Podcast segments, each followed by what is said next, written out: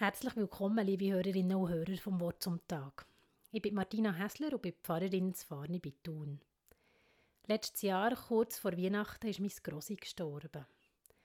Sie war 95, hat schon länger gar nicht mehr gut gesehen und hat seit ein paar Jahren davon geredet, sie hätte so ein schönes und reiches Leben gehabt, sie wäre jetzt parat zum Sterben. Darum haben wir sie bei allem Abschiedsschmerz die gönnen, wo sie gehen konnte. In dieser letzten Weihnachtszeit haben wir als Trauerfamilien Haufen Post bekommen, Kondolenzkarten, Beileidsbekundungen. Und ich hatte beim Lesen von diesen Worten immer wieder Hühnerhaut.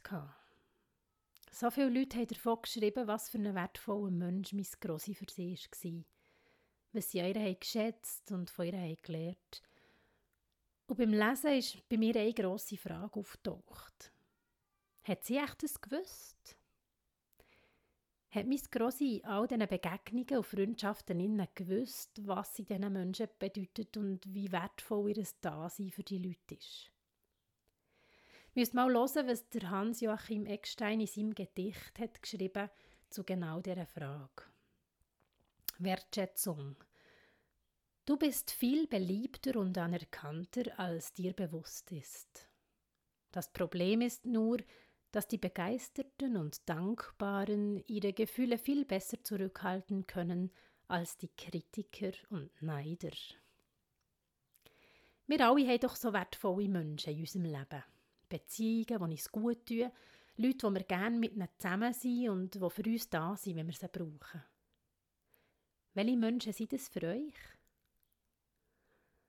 Und wissen sie, wie wertvoll sie für euch sind?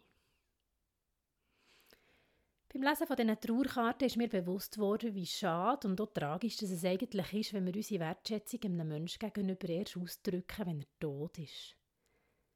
Ich bin sicher, ganz viele von diesen Leuten haben meinem Grossi zu Lebzeiten gesagt, was es ihnen bedeutet. Und genau das habe ich mir dann auch vorgenommen.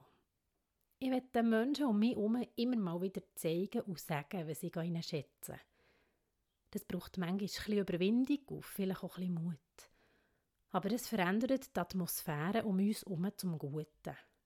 Und das haben wir in dieser pandemischen Zeit ganz besonders nötig.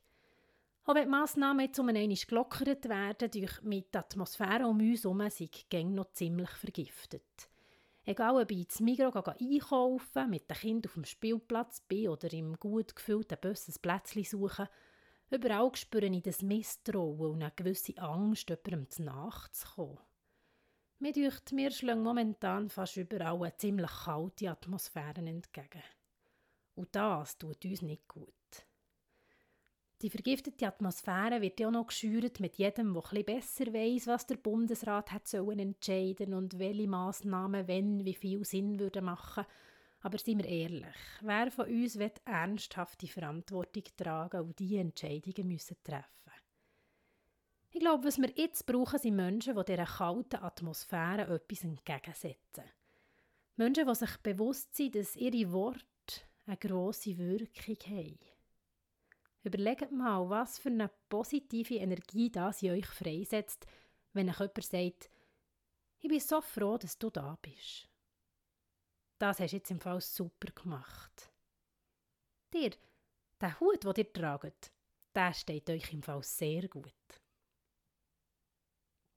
Am Anfang von seiner bekannten Bergpredigt sagt Jesus, ich habe wunderbare Nachrichten für die, die Frieden stiften. Euch wird man Gotteskind nennen. Für mich sind Worte und kleine Zeichen vor Wertschätzung eine mögliche Form, wie wir ganz konkret Frieden stiften können. Die Atmosphäre um uns herum positiv prägen.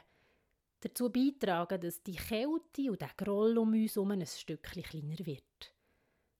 Lass uns doch das ausprobieren und schauen, was passiert. Fühlt nach Gott miteinander.